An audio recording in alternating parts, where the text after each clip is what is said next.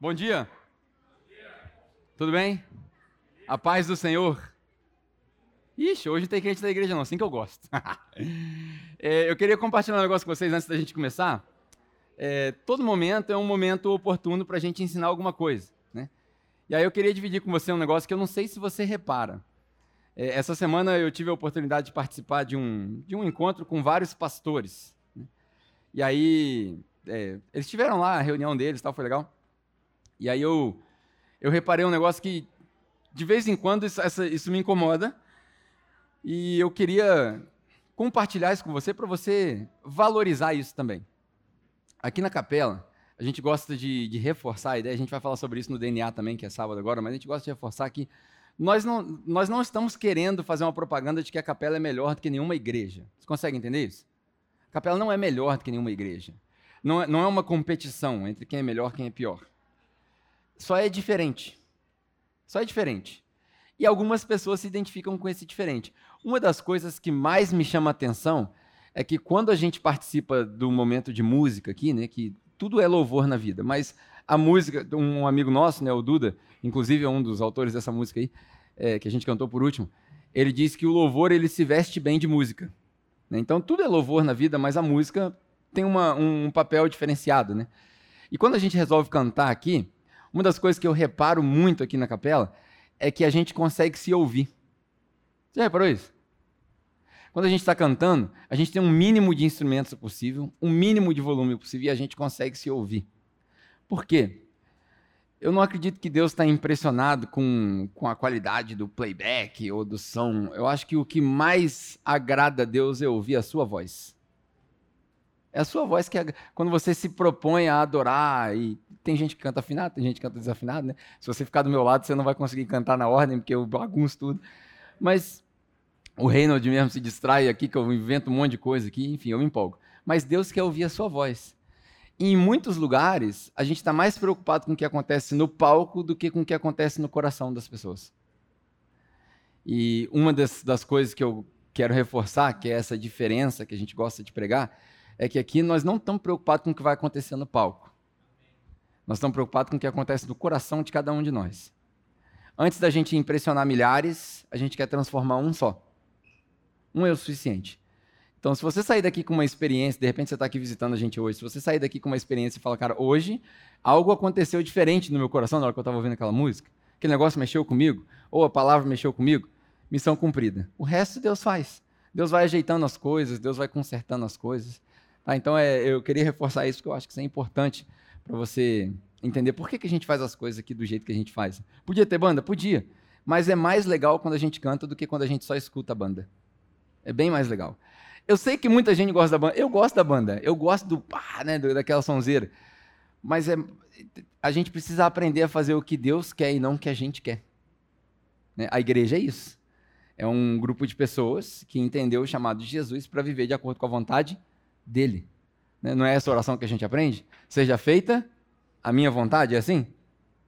Não é, é seja feita a sua vontade. Então a gente está tentando fazer a vontade de Deus. Amém? Show de bola. Bom, hoje a gente vai continuar a nossa série sobre fé. Ah, desde o começo da série, né? Essa é a terceira mensagem, eu acho. E a gente teve muitos é, feedbacks, muitos testemunhos legais. É, gente que teve gente que chegou para mim e falou assim: eu nunca imaginei que a gente fosse falar sobre esse assunto na capela. Eu achei estranho esse comentário, mas ao mesmo tempo fiquei surpreendido no bom sentido, porque foi bom para essa pessoa, ela teve boas experiências durante a semana. Ah, essa semana mesmo, né, o Washington passou é, um, um, momento complicado com a avó dele que estava no hospital, o Reynolds passou um momento complicado com a mãe dele que estava no hospital. Durante a semana nós estávamos orando e aí de manhã o Reynolds é, com, com, compartilhou aqui com a gente que chegou no momento em que ele percebeu o quão raso era a fé dele, né? O quão raso era a minha fé, porque eu estava desesperado por causa dessa situação. E é lógico, aqui a gente não está julgando ninguém, todo mundo ficaria desesperado com um ente querido no hospital. É, a gente fala muito quando não acontece com a gente, né? Mas quando acontece com a gente e a gente passa aquilo, é que a gente percebe. Então, isso aqui não é um julgamento. Mas isso foi é, bom no sentido de que nós estamos falando sobre fé. E aí, a gente falando sobre fé, Deus está dando oportunidades para a gente experimentar sobre fé. Né? Então, na primeira mensagem, só para a gente fazer uma recapitulação aqui rápida, A gente falou que o primeiro ingrediente para você desenvolver uma fé inabalável é você receber ensinamentos práticos. Ensinamentos práticos. Não adianta muito teoria, né? A teoria é, é ruim se ela não for posta em prática. Então, a gente viu aqui crianças, né? Qual é o ensinamento prático para essas crianças? É obedecer aos pais, é respeitar os mais velhos, é se dedicar a ler Bíblia, memorizar agora, porque enquanto eles acham que estão memorizando e que é besteira, é o que vai servir de sustento lá na frente. O que é um ensinamento prático? É os jovens, por exemplo, aprenderem a namorar na igreja. Né? Tudo bem que a gente já falou aqui para os mais maduros, biblicamente, não existe namoro na Bíblia, mas é fato, os jovens vão namorar, eles vão se conhecer, eles vão beijar na boca, então eles vão aprender a namorar na igreja. Como que aprende a namorar na igreja? É o homem aprender a respeitar a menina, é aprender que não, é, não, não, não se abusa, não se coloca a mão onde não deve colocar, não se fica sozinho em lugar nenhum com a menina, porque se você ficar sozinho você vai cair. E, enfim, é, isso é aprender a namorar, é ensinar para as meninas e para os meninos, porque a gente vive numa sociedade machista, mas é ensinar para os dois que a santidade é importante, eles se manterem santos, se manterem separados para o casamento, para o momento mágico do casamento, onde eles se entregam. Muitos de nós não tivemos esse privilégio. Muitos de nós passamos pela adolescência e aí a gente aprontou, né? Eu sou culpado dessa, mas é, quão bom é a gente poder preparar esse futuro para as nossas crianças. É você aprender a gerenciar, por exemplo, o seu dinheiro na sua casa. Como que eu gerencio o meu dinheiro? É, como, como, que eu, como que eu vivo com o que eu ganho? Porque o segredo da prosperidade não é oração e jejum. O segredo da prosperidade é gastar menos do que você ganha. Esse é o segredo da prosperidade. E aí é lógico que a gente vive numa sociedade em que algumas pessoas vão ter uma dificuldade enorme de serem prósperos, porque é difícil ser próspero com R$ 1.500, R$ 2.500 no mês. É difícil, as coisas estão caras. Então, como é que eu vivo nessa situação? Será que eu carrego culpa se eu não posso compartilhar? Não. Isso é a igreja sendo prática, ensinando as pessoas, cara, você está com dificuldade financeira? Fala para a igreja, a igreja vai tentar suprir a sua necessidade. Fala com um grupo de conexão. É ensinar praticamente como é que eu, como é que eu conduzo o meu matrimônio, meu casamento, qual é o papel do esposo, qual é o papel da esposa. Esses são ensinamentos práticos. Essas coisas, aprender a namorar, aprender sobre casamento, aprender sobre finanças, sobre criação de filhos, essas coisas são mais importantes do que aprender sobre soteriologia, por exemplo. Quem que sabe o que é soteriologia? Ninguém, né? Tá Mas infelizmente, a igreja caiu numa armadilha, que é responder perguntas que ninguém está fazendo. Você já foi em algum culto que o cara falou, falou, falou, e você fala assim, tá, e aí? Alguém aqui já participou de um culto assim?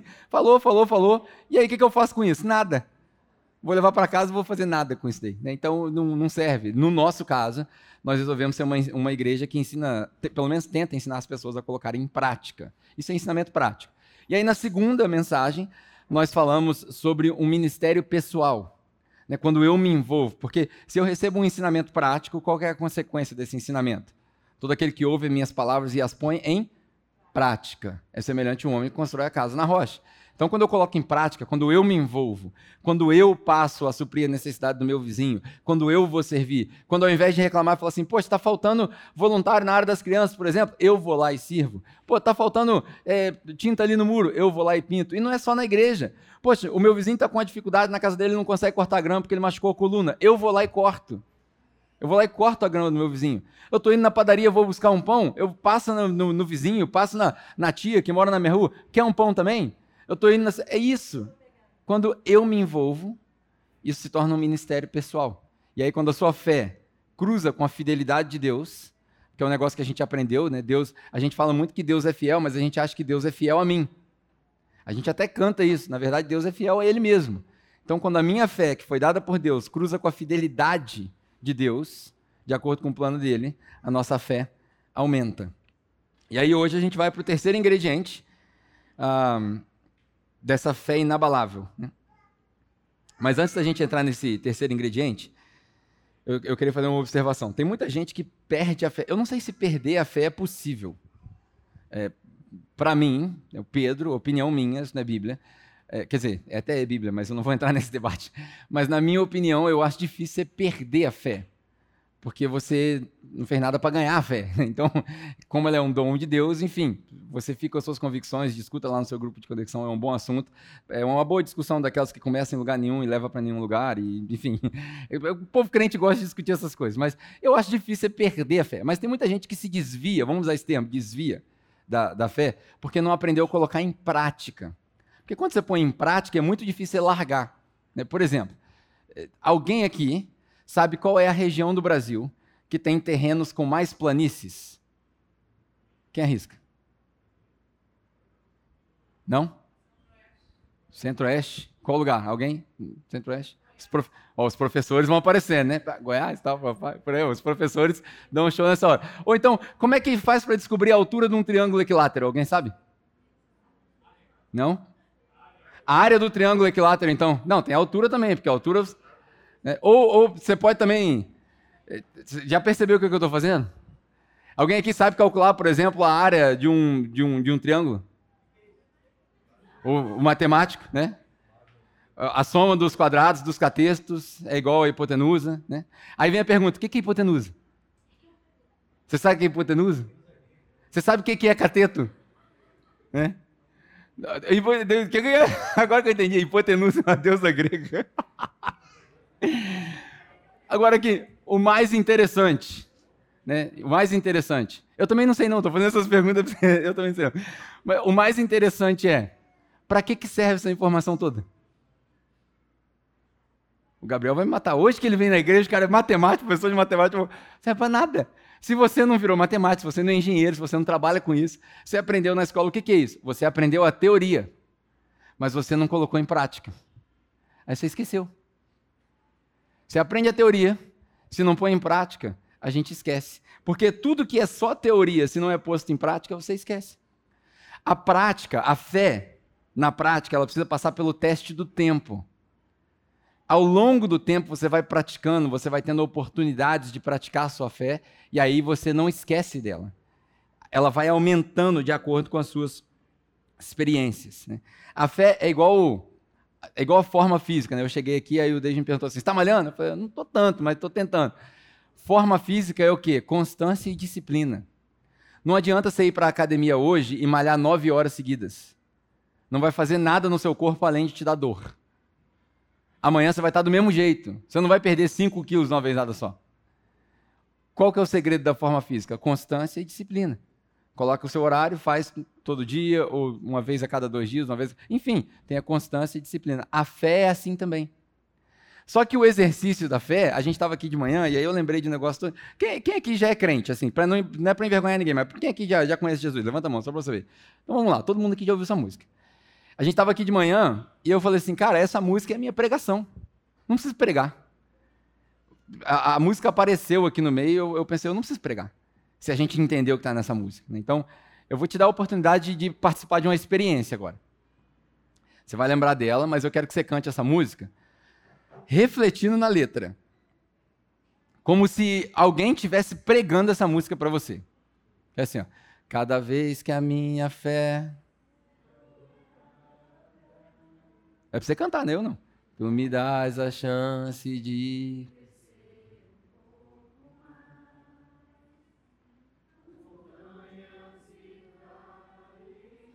Desertos e mares.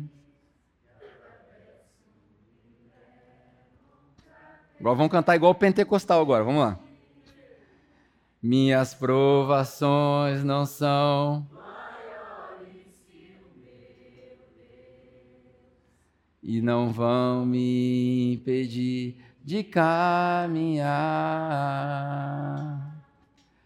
Se diante de mim não se abrir o mar, Deus vai me fazer andar por sobre as águas. Como? Rompendo em fé minha vida se revestirá do teu poder, rompendo em fé. Os que têm fé, né? Vou viver o sobrenatural, vou lutar e vencer, vou Todo dia. A cada dia vou viver rompendo em fé. Aleluia. Agora pensa, se essa música não é uma pregação? Meu conselho para você, para a gente encerrar, para a gente ir embora já para almoçar.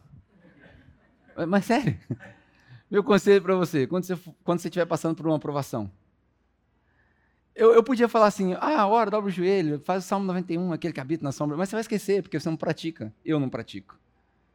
Quando você estiver passando uma aprovação, você lembra dessa música. E aí você canta essa música no espelho. Certamente seu espírito vai ser edificado. Aí você vai lembrar, poxa, realmente a fé, cada desafio que eu tenho é uma oportunidade de crescer na fé. É uma oportunidade de aumentar a minha fé. Era isso que eu tinha para dizer. Já acabei. É, na, na, verdade, é. posso falar o resto, não? Posso falar o resto? Eu não sei, porque é a mesma coisa, mas enfim. É o terceiro ingrediente, então. Né? O terceiro ingrediente para uma fé inabalável. O primeiro, ensinamentos práticos. O segundo, um ministério pessoal. E o terceiro, relacionamentos. Aí hoje eu vou chamar de relacionamentos divinos. Relacionamentos divinos. Sabe aquela pessoa que você, na sua memória, já deve ter vindo alguém? Aquela pessoa que você fala assim, cara, como eu sou grato a Deus pela vida dessa pessoa. Essa pessoa mudou minha vida. Talvez não diretamente, mas talvez você ouviu uma pregação de alguém, ou às vezes nem foi uma pregação, às vezes foi um ato de, de amor, de caridade, alguém que chegou perto, alguém que te ajudou a cuidar dos seus filhos quando eles nasceram. Essa pessoa, relacionamentos divinos. Hoje eu quero defender a ideia de que relacionamentos são mais importantes do que o conteúdo. Semana passada eu já falei que a prática é mais importante que a teoria, né? A prática é mais importante do que o conteúdo. Hoje eu quero defender a ideia de que o relacionamento que você desenvolve com pessoas que Deus coloca na sua vida é mais importante, eu sei que é arriscado o que eu estou falando, é mais importante do que o conteúdo bíblico que você vai absorver na sua vida. É sério isso. Não estou te desencorajando a ler Bíblia e nem a aprender, porque é muito bom. Quando você, eu tive uma experiência essa semana que eu, eu falei para o cara assim: quando você consegue dar nome àquilo que você já pratica e não sabia que alguém tinha articulado aquilo, você se sente muito bem. Sabe quando você fala assim, cara, eu já faço isso a vida inteira e eu não sabia que isso chamava isso. Eu tive essa experiência essa semana. Então, essa, hoje eu quero defender essa ideia de que relacionamentos divinos, né, aqueles que Deus coloca na sua vida, são mais importantes do que o conteúdo. Eu tenho algumas histórias, né, antes da gente ler alguns versículos. A gente vai ler poucos versículos hoje, porque eu quero ser mais prático. É, essa semana a gente não vai falar muito sobre os versículos em si, mas eu tenho algumas histórias para contar. Né? Eu lembro quando eu, quando eu era jovem, eu, eu comecei a gostar do esporte basquete em 1989. Eu tinha seis anos de idade. Eu já era fissurado, tinha alguma coisa diferente. E aí eu comecei a praticar, comecei a aprender. Eu sei que na época em que eu era adolescente, aqui em Volta Redonda, tinha um time muito bom que disputava o Campeonato Carioca, até brasileiro. E aí eu fui fazer um teste para o time, igual a gente faz para o time de futebol, também tinha para o time de basquete. Eu tinha, na época, acho que 16 anos. E eu fui cortado do time. A minha história é muito parecida com a do Michael Jordan, tá? Porque ele foi cortado e eu também. Só a única coisa que é parecida, o resto. Mas enfim, eu fui cortado. Eu não passei no teste, né? Eu não era tão bom quanto eu imaginava. Eu já era arrogante pra caramba naquela época, né? Então, eu fui cortado. E aí, é, todo mundo foi embora e tal, fiquei meio cabisbaixo. Aquela história que você vê em todo filme, mesma coisa aconteceu na minha vida. E aí, no final do treino, um dos técnicos chegou até mim e falou assim: Cara, eu vi que você, é, você tem umas características diferentes, mas você foi escortado e tal. O que, que, que você quer da sua vida? E naquela época eu estava rebeldão, 16 anos, já, eu já tinha tentado matar meu pai pelo menos uma vez, porque eu tentei três, né? Quem já ouviu meu testemunho aqui é, sabe da história. E aí eu estava começando a sair de casa e eu não tinha nada a não ser o basquete. Não, não tinha Jesus, não conhecia a Bíblia, nada. Eu falei, cara, eu quero entrar no time. Ele falou, então eu vou te fazer uma proposta. Nós vamos treinar durante um ano, todos os dias. E aí ano que vem você vai entrar no time. Eu falei, tô dentro. Já não gostava de escola mesmo, eu ia para a escola de uniforme, matava a aula e ia para o clube, e eu ia para o clube de manhã saía de noite. E aí é, treinamos um ano. Num desses treinos, né, eu chegava no clube aproximadamente 9 horas, e aí a rotina do treino, só para você entender, assim, academia, é, quase uma hora de academia, dava uns 40 minutos, que tinha aeróbico, enfim, não vou entrar em detalhes. Depois nadava um quilômetro para desenvolver resistência, depois corria. Aí, cada dia cai um negócio aqui na igreja, né? Você reparou? Semana passada foi o celular da Fernanda. tá filmando, tá bom. É, enfim, é, o treino era pesado pra caramba. Quando dava 11 horas, a gente começava alguns arremessos para soltar. E aí eu comia. Eu, era para ser um almoço, né? Mas era uma coxinha, um guaravitão. E aí, depois, treino de novo, uma e meia, até seis horas. E aí, seis horas, o povo do time chegava. Aí eu treinava com a galera. Então era o dia inteiro. Era pesado, alimentação zero, é, aquele negócio assim, sem nada de profissional. Um desses treinos eu desmaiei na quadra. Eram as quatro horas da tarde. Desmaiei na quadra, acho que não tinha almoçado e tal, enfim. E aí me levaram lá para a sala do massagista. Acordei na base do tapa na cara, né? Pá, pá, pá, pá, pá. Na hora que eu acordei, ele me deu uma bolacha de creme cracker e um restinho de Coca-Cola. Aí eu comi a bolacha, tomei a Coca-Cola. E aí, na hora que eu retomei os meus sensos, ele falou assim: O que, que você quer da vida? O que, que você quer mesmo da vida? Aí eu repeti para ele: Eu quero entrar no time, então vamos embora treinar. Eu tinha acabado de desmaiar. Vamos embora treinar. Daí voltamos para treinar. Longa história, né, no ano inteiro, treinamos tal. Entrei no time, foi legal. Joguei lá uns, uns três anos de, de, amador, e aí teve time profissional em Volta Redonda. Show, tive várias oportunidades, legal. O nome desse cara eu nunca esqueci. Esse cara, esse, eu digo que esse cara que deu tapa na minha cara e me deu um creme crack e uma Coca-Cola e falou assim: O que, que você quer? Eu falei: Eu quero entrar pro time e me botou na quadra desfalecido. É Pelé. É o apelido dele. Esse cara, eu digo para todo mundo: 80% de quem eu sou é por causa do Pelé. Não é nem por causa dos relacionamentos diretos, né? O pai, a mãe, porque eu tive uma infância é, conturbada, né? uma adolescência conturbada. Então o Pelé teve uma influência gigantesca. Hoje eu olho para trás e eu vejo que o Pelé foi um relacionamento divino que Deus colocou na minha vida, que eu aprendi muita coisa naquele, naquele tempo ali. Você quer ver um outro relacionamento divino que eu tive? É o meu pastor. Chama Marshall. Quando eu estava na Nova Zelândia ainda, ainda aspirando é, plantar igreja e tal, eu, eu falava para ele assim, mas eu quero pregar, eu quero pregar, eu quero pregar, o meu dom é esse, eu quero pregar. E ele não deixava eu pregar de jeito nenhum, de jeito nenhum. Porque enquanto o orgulho está na alta, Deus não vai fazer nada com a sua pregação, né? E aí ele não deixava eu pregar. E uma vez ele falou para mim assim, cara, e daí se você tiver 60 anos quando você pregar a sua primeira mensagem? Pelo menos você vai ter alguma coisa para falar. E aquilo ali ficou na minha cabeça, cara, nunca mais saiu. Porque eu vejo, às vezes, muita gente eufórica, como eu era eufórico, e, e isso até hoje. Às vezes eu quero é, falar alguma coisa, às vezes eu quero me precipitar, me adiantar, e eu lembro do macho. E daí? Se você tiver 60 anos quando você for falar isso? Eu já falei várias vezes para a galera, né? Ninguém deveria escrever nenhum livro antes dos 50. Porque ninguém sabe nada antes dos 50. Eu não sei nada. O que eu estou falando para vocês aqui é fruto do meu estudo, mas muito provavelmente tem gente sentada aí que sabe mais que eu. Então isso ficou na minha mente. Isso são relacionamentos divinos. Esses relacionamentos são importantes. É aí eu, eu te pergunto: você tem gente assim na sua vida? Que você consegue lembrar agora? Eu vou te dar aí 30 segundos para você lembrar de alguém. Você consegue lembrar de alguém? Que foi extremamente importante na sua vida? Você fala assim, cara, se não fosse essa pessoa, eu estaria em outro lugar. Ou nem estaria aqui. Aí vem a segunda pergunta. Você já falou para essa pessoa que ela é importante para você? Sabe por quê? A gente tem um erro muito grande na, na, na nossa cultura. A gente espera a pessoa morrer para poder prestar homenagem. Mais um dever de casa hoje, além de lembrar da música Rompendo em Fé. Quando você for para casa hoje, primeira coisa que você vai fazer, passa a mão no telefone, mas não fala por telefone não, liga para essa pessoa, liga. Manda mensagem no WhatsApp não, porque ligar é, é mais VIP hoje. Liga e fala assim, cara, queria tomar um café com você essa semana. Pode ser aqui em casa, pode ser na rua.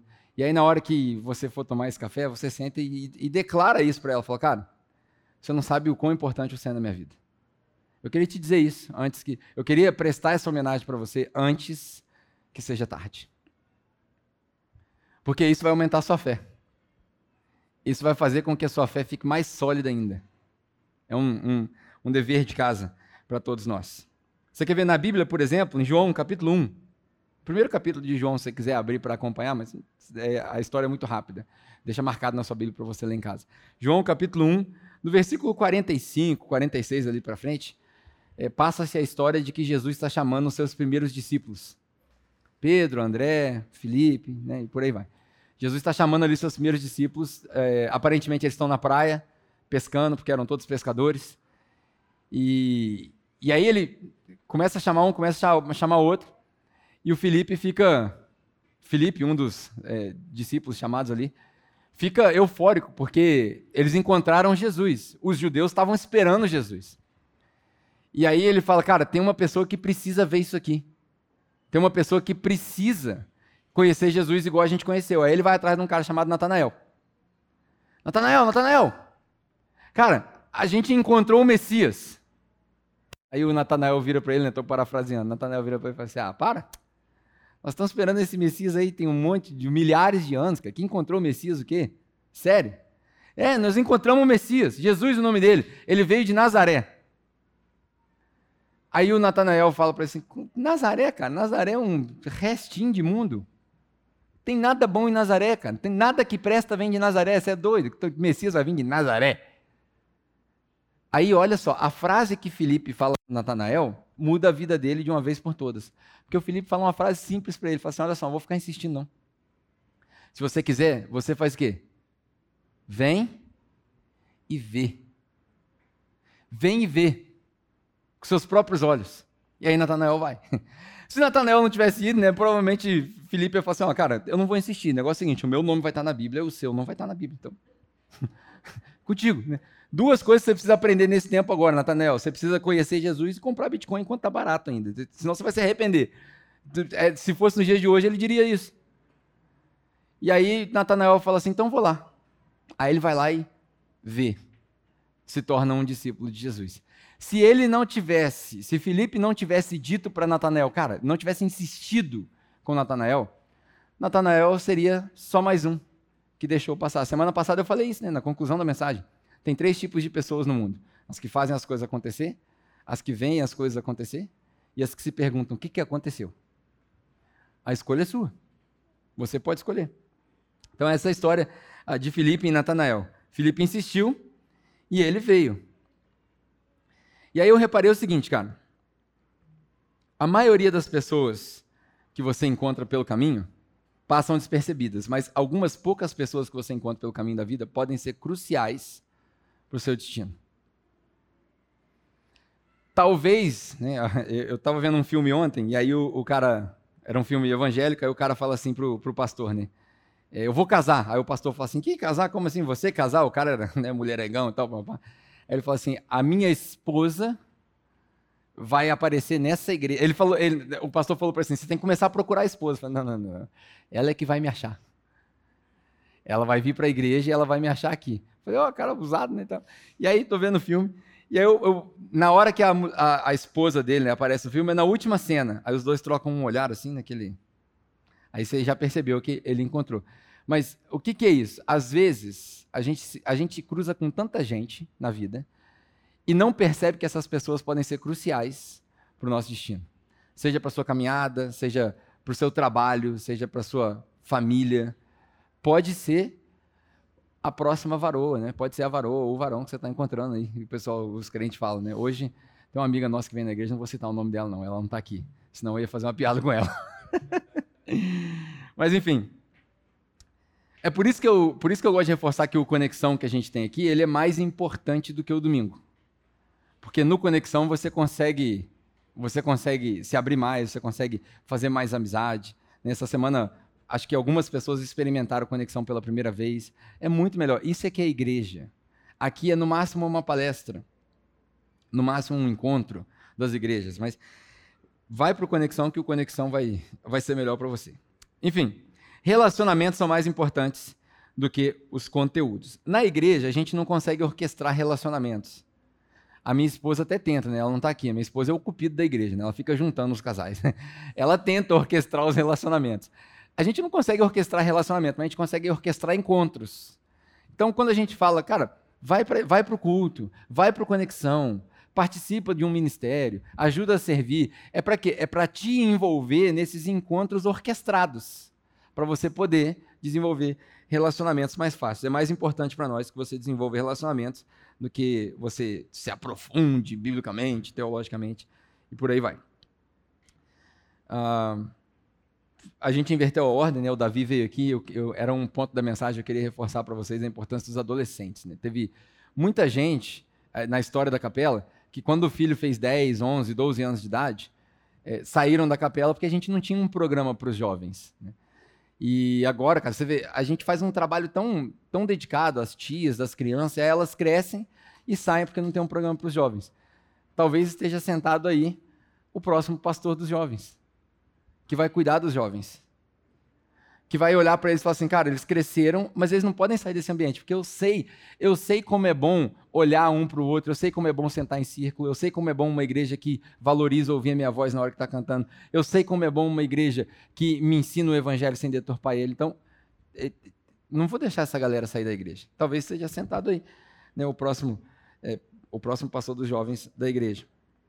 Enfim, os, tragam os filhos para a igreja e por aí vai. Tem o DNA sábado também que a gente vai falar sobre isso. Ah, a gente tem.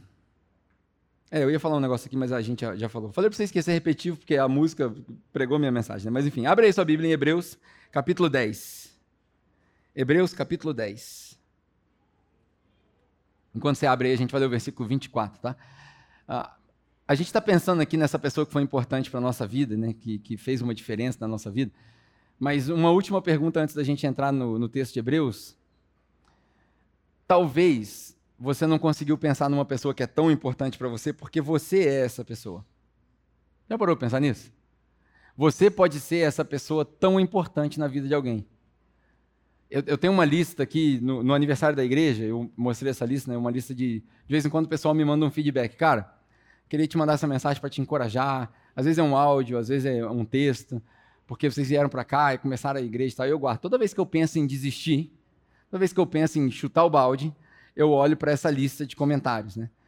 Por quê? Porque para essas poucas pessoas, deve ter umas 20, 20 mensagens lá ao longo desses anos, para essas poucas pessoas, de uma certa maneira eu fiz uma diferença. Foi bom a gente ter se encontrado.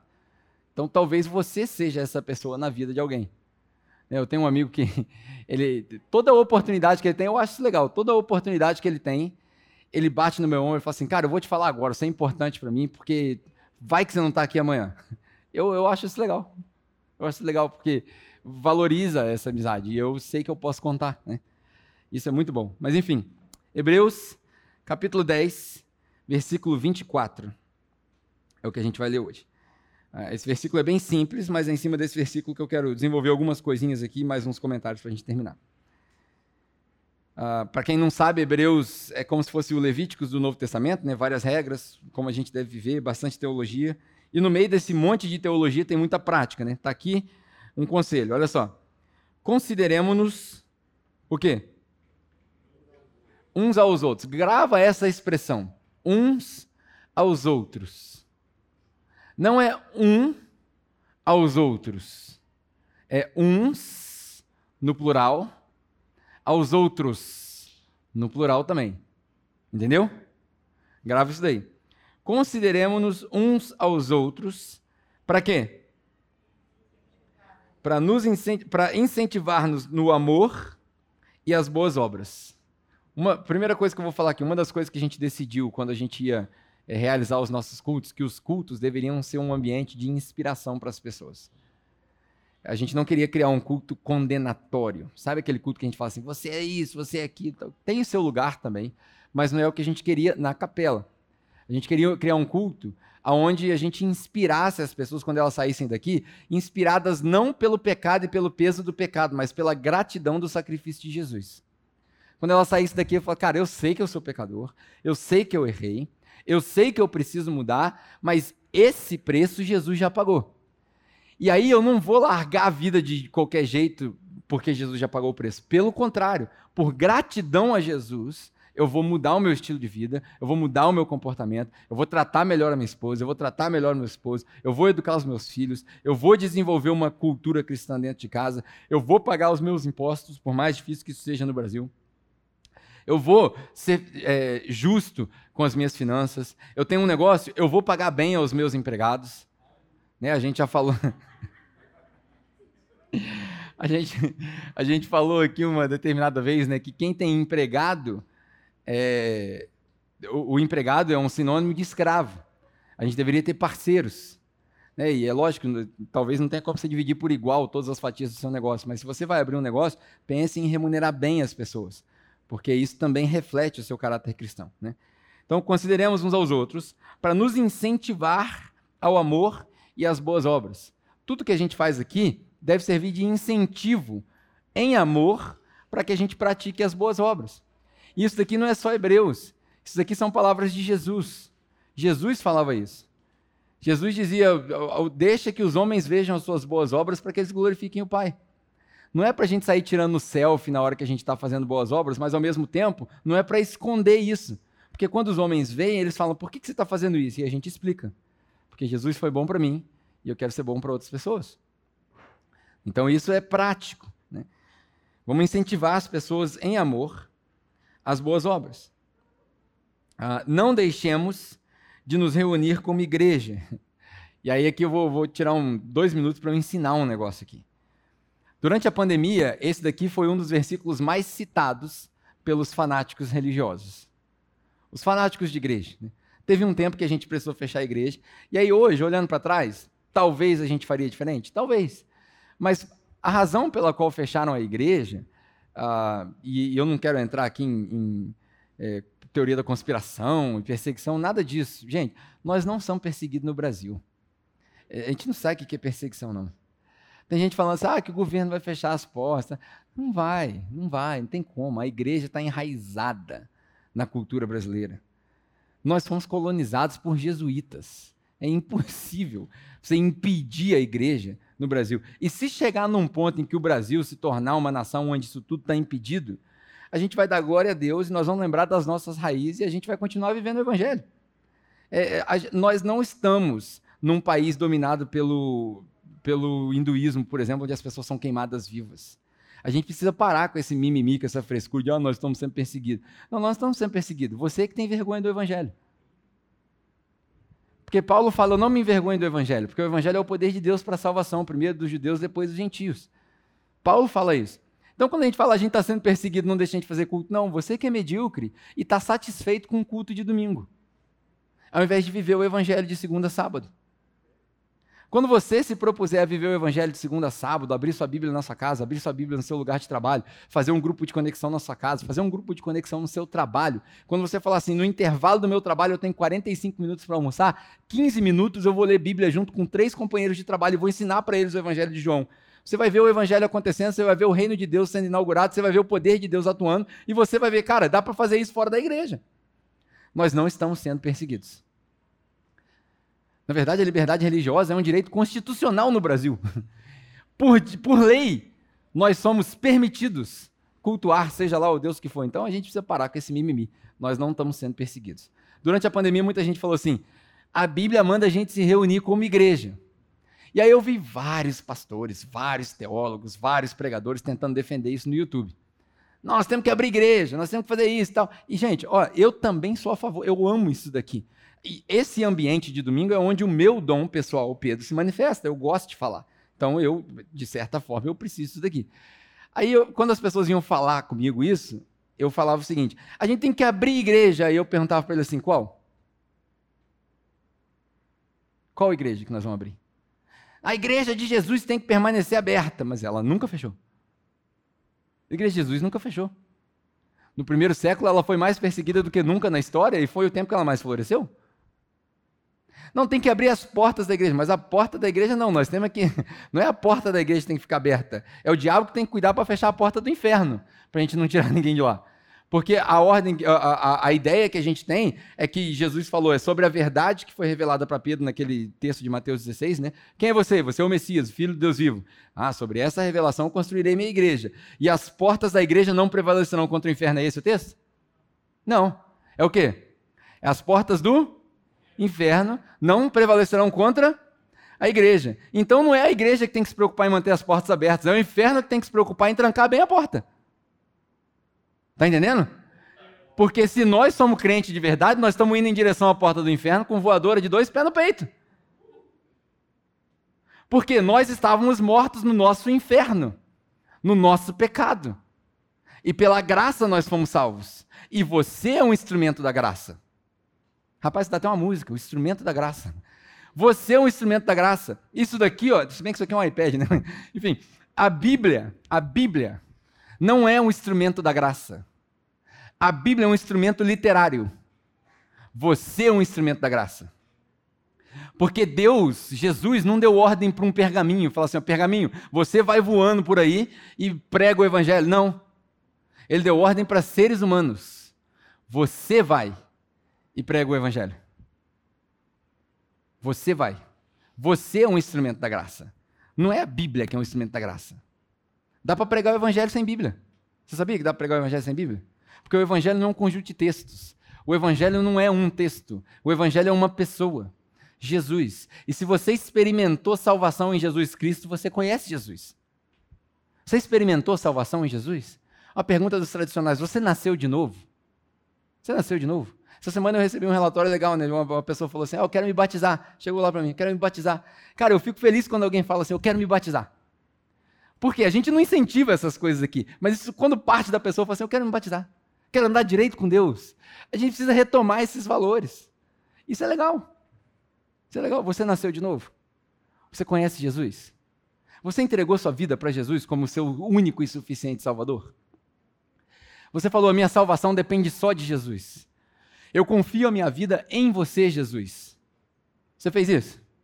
Se não, está aqui a oportunidade para você. Você não precisa de um momento, você não precisa de ninguém tocar musiquinha, você não precisa levantar a mão.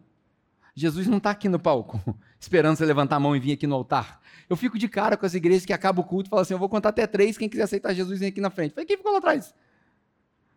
Como é que faz com a pessoa que é tímida, por exemplo? Não, vou contar até três, vem no altar. Você está doido? Eu, se isso aqui fosse um altar, eu queria distância disso aqui. Porque todo lugar que tem altar na Bíblia, sabe o que tem em cima do altar? Fogo. Em cima do altar tem fogo que consome. Eu quero nada com esse altar. Estou fora, estou longe, fui chamado para isso não. Deixa o povo de Levi cuidar de altar e eu vou fazer as outras coisas. A gente precisa amadurecer bem essa ideia. Não deixemos de nos reunir como igreja. O que é a igreja? A igreja, aqui a gente chama de grupo de conexão. Essa é a sua igreja. Não deixe de se reunir com outras pessoas. Para quê? Para comer junto, para orar junto, para desenvolver amizade, para falar de Deus. De onde você tirou essa ideia, Pedro? Isso é muita heresia. Não, não, é Atos 2, 42 até 47. E eles se dedicavam aos ensinamentos dos apóstolos, à comunhão, ao partir do pão e à oração. Diariamente eles se encontravam no templo, no pátio dos templos e nas suas casas, e o favor deles crescia perante os homens e perante a Deus. Não lhes faltava nada, cada um vendia aquilo que tinha como se não fosse deles, e diariamente Deus ia acrescentando aqueles que iam sendo salvos. Isso é Bíblia. Isso é a igreja. Esquece o domingo. O domingo é uma celebração. O domingo é o dia do aniversário. O domingo é quando a gente celebra a ressurreição de Jesus. A gente entra por aquela porta ali com um objetivo. Todos nós, em comum acordo, vamos celebrar que Jesus ressuscitou e nós vivemos por isso. Porque Ele vive. É isso. Pensa, hoje eu estou cheio de música. Você pode crer no seu amanhã porque Jesus vive. Então a gente entra por essa porta para celebrar a ressurreição de Jesus e a derrota da morte. Hoje tem pouco crente na igreja. Não deixemos de nos reunir como igreja. Então, de uma vez por todas, pela última vez, se tiver alguma, uma, uma coisa que eu posso falar para vocês, não fique fora de uma conexão. Eu, eu, literalmente, eu não estou preocupado se você vai vir no domingo, porque você vê, a, a, igreja vai crescendo, tem gente aqui que eu não conheço, eu não sei o nome. E não precisa saber o seu nome. O que eu quero é que você saiba o nome da pessoa que vai no mesmo grupo que você. Porque vocês são igreja lá. Lá tem pastores, lá tem diáconos, lá um serve o outro, lá a igreja acontece, lá tem milagre, lá a gente ora, lá tem provisão, tá tudo lá. Tá tudo lá. Vai chegar um dia que nós vamos fechar esse prédio. Imagina, o dia que a gente fala assim, gente, estamos satisfeitos, missão cumprida, não precisamos mais do prédio. Uma vez por mês a gente se reúne lá na praça lá para rever um ao outro, para contar como é que está na sua igreja, como é que está na minha igreja. Vai chegar um dia que nós vamos fechar o prédio. Vai chegar um dia que o mal necessário não é mais necessário. Que isso daqui é um mal necessário. O prédio da igreja é a máquina da hemodiálise. Quem tem algum problema de rins, por exemplo, ou que precisa de hemodiálise, ele não deseja que ele faça hemodiálise para sempre. Amém? Você consegue entender isso? Ele não deseja falar, ah, cara, de dois em dois dias eu, nossa, eu anseio por voltar lá. Hum, não sabe como é que eu adoro esse negócio, cara, de liga aqui, aquela ânsia de vômito. Nossa, aquilo lá é maravilhoso. Ele não anseia isso. Você sabe o que ele anseia? Cara, eu tô doido para ser curado. Quando eu for curado, eu não vou precisar mais dessa máquina. Quando você for curado espiritualmente, meu irmão, você não vai precisar mais do domingo. Você não vai precisar mais disso daqui. Isso daqui vai ser um privilégio, vai ser uma honra. Quando a gente fala assim, cara, eu tô com saudade da Ana Paula, mas a Ana Paula vai em outra igreja, lá na casa dela, e a, amiga, e a gente não consegue se encontrar. Aí eu ligo para Ana Paula, ligo para Adriano falo assim: vamos encontrar, vamos fazer um, um, um, um igrejão? Vamos fazer um igrejão. Aí a gente se encontra. Aí ela traz um pouco de pão, eu trago um pouco de coisa, aí a gente come junto, como a gente vai fazer aqui domingo que vem. E aí a gente celebra, a gente canta. Aí ela dá um testemunho, o outro irmão dá um testemunho. Aí o outro levanta, aí o outro fala em línguas, aí o outro interpreta, aí o outro traz uma profecia. Tudo com ordem, dois ou três no seu tempo. A igreja é edificada, os dons são manifestos. Isso é 1 Coríntios, capítulo 11, 12, 13, 14. Isso é igreja. Você vê que o nosso domingo está bem longe de ser igreja. Você vê que o domingo de todas as igrejas, não é 99%, não, todas, eu digo com toda a autoridade, está bem longe de ser igreja. Por quê? Porque, como diz o Gustavo, nós validamos um estilo de vida medíocre. Nós, a culpa é nossa. Isso aqui é medíocre. Isso aqui é muito pouco. Isso daqui não tem experiência com Deus. Isso daqui é, no máximo, instrutivo. O que é bom. Eu falei aqui, eu, por exemplo, eu amo isso daqui.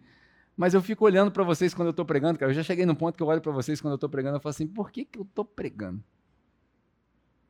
Eu fico, eu fico pensando nisso. Não seria muito melhor a gente sentar numa mesa de café? Eu lembro que a última vez que eu sentei com o João e, e com a Patrícia, ela falou assim: cara, é muito bom a gente sentar na mesa de café, não foi? Não seria mais legal se a gente falasse assim: ah, vamos tomar café durante a semana, nós três aqui, mais outros três ali? Eu, eu fico assim: ah, por que eu estou pregando? Porque vocês já ouviram. Vocês já conhecem Jesus. Amém? Vocês já sabem. Então, não, não, não faz muito sentido. Não deixem de se reunir como igreja. E aí ele tem o propósito. Nossa, eu já falei 43 minutos. Misericórdia. Eu estou cronometrando aqui, eu tô, viajei na maionese. Mas vamos lá, vamos acabar essa página aqui. Não deixem de se reunir como igreja. Segundo é o costume de alguns, tinha gente se desviando desse propósito. Encorajem uns aos outros, ainda mais quando vocês virem, é, virem que o tempo se aproxima, ou que o dia se aproxima. Né? Mais uma vez, a importância dos conexões. Você sabe que eu percebo que a maioria das pessoas, ela se desvia da comunidade da fé antes de se desviar da fé. Repara isso. A maioria das pessoas, ela não se desvia da fé por causa de Jesus. Ninguém fala assim, estou com raiva de Jesus. Por quê? Porque Jesus me sacaneou. Não quero mais nada com Jesus. Jesus pisou na bola comigo. Eu não conheço ninguém que se desviou da fé por causa disso. Eu conheço gente que ficou temporariamente frustrado com Deus. Temporariamente frustrado com Jesus. E com razão. Com razão. Se você tem, por exemplo, um filho pequeno e aí você essa semana a gente, é, uma família próxima nossa perdeu um bebê. Três meses. Cara, qualquer pessoa sã, qualquer pessoa sadia, vai perguntar para Deus por quê. Esse negócio de, ah, Deus deu, Deus tirou. Ah, aqui, Deus deu, Deus tirou. Ninguém quer perder uma criança. A gente fica nervoso, a gente fica frustrado. E tá tudo bem, porque Deus, ele é tão misericordioso, tão bom, que ele olha para eles e fala assim: "Filho, eu sei, eu conheço a raiva que você tá, sabe por quê? Porque eu também perdi um filho. Eu também perdi um filho de uma maneira trágica. Eu te entendo. E aí a nossa esperança fica na, na, na, ideia de que todo aquele que morre tendo fé em Jesus ainda assim viverá. E a gente deposita a nossa fé nisso, mas que é frustrante, é. Não tem como. Ninguém. Isso é um absurdo. Isso é um. Isso é uma ofensa. Você falar para um pai, para uma mãe que perdeu um filho, que não é natural, que ela tem que superar. Não tem que superar. Não tem que superar. Ninguém vai superar a morte de um filho.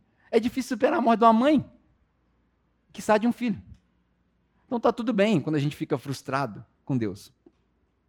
A maioria das pessoas, depois de um tempo, essa, a dor diminui. A dor não passa, mas a dor diminui. E aí a gente vê outras partes de Deus. E aí a gente vê outros propósitos. Muitas das vezes, a gente é usado para aconselhar pessoas na mesma situação. O que é mais dolorido ainda. Você ter que aconselhar alguém por uma dor que você passou. E aí depois que isso passa, você fala, cara, como Deus é, como Deus é estranho. Ele é bom também, mas a gente fala, como Deus é estranho, porque ele me usar todo errado, eu estava com raiva de Deus. E aí eu vou dar um conselho que eu achei que não tinha nada de Bíblia, nada de Jesus nele. Eu passei por um problema de droga, passei por um problema de alcoolismo, seja lá o que for. E aí, nesse emaranhado de coisas, você vê a pessoa encontrando Deus, reagindo talvez de um jeito diferente você reagiu. Isso é Deus. Tá tudo bem ficar com raiva de Deus de vez em quando. Mas a maioria das pessoas se desvia, não é de Deus. Ela se desvia, não é da fé. Ela se desvia da comunidade da fé, porque alguém pisou na bola. E aí, como é mais fácil pedir perdão para Deus do que pedir perdão para o próximo, não é? É mais fácil ajoelhar no milho do que só baixar a cabeça. É mais fácil eu me humilhar perante Deus do que eu só pedir desculpa. Aquela desculpinha falsa já valia, mas é mais fácil. Aí a gente vai embora. Você já viu o crente que fala assim: ah, eu não vou na igreja não porque eu não gosto do fulano de tal? Já viu isso? Como assim, irmão? Explica para mim como é que um crente não gosta do outro. Não tem como. Tem um monte de gente que eu tenho dificuldade de tolerar. Eu tenho. Mas nós somos obrigados. O mandamento de Jesus é amar uns aos outros. Não dá para ter essa picuinha de ah, não vou na igreja porque o fulano de tal vai na igreja.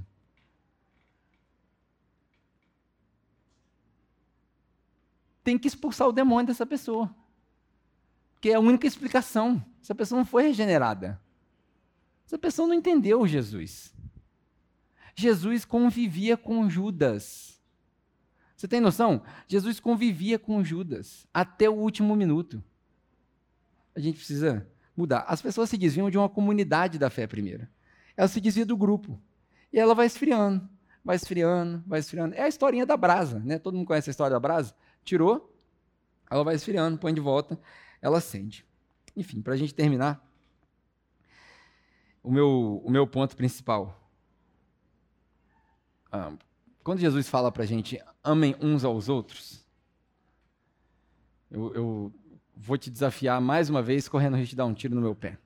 Depois de todos os eventos de casa que a gente tem hoje, né, para recapitular aqui, a Rompendo em Fé, a música, enfim, todas as coisas que a gente falou. Levanta a mão aí se você sabe o nome de cor de mais de 25 pessoas aqui dentro.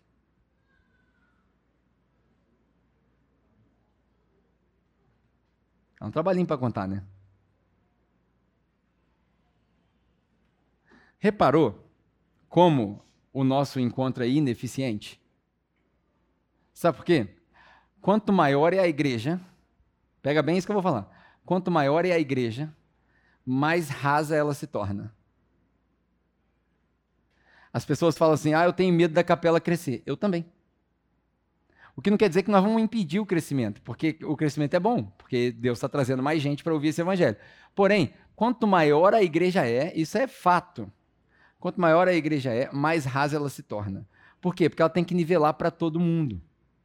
E as pessoas se escondem na multidão. Por isso que eu estou rasgando a ideia de que igreja é domingo. A igreja é o seu grupo de conexão. Se tiver mais que duas pizzas no seu grupo, está cheio. O que, é duas pizzas? Porque todo encontro nosso tem comida. Então, se o seu grupo não fica satisfeito com duas pizzas, é porque tem muita gente lá. Ou porque o Reynold vai no seu grupo e come muito. Então, pode ser isso também. Aí, aí tem que rolar uma exceção. Né? Mas se não for o caso do Reynold no seu grupo, se não for o caso daquele crente que come muito, o seu grupo tem que ter no máximo, no máximo, uma quantidade de pessoas que alimentam com duas pizzas. É seis pessoas, sete pessoas, dez pessoas. Deu dez, deu oito, acabou, deu seu grupo. Meu apelo para vocês, quanto maior a igreja, mais rasa ela fica. Vocês repararam que desligou o ar? É para acabar o culto, é isso aí.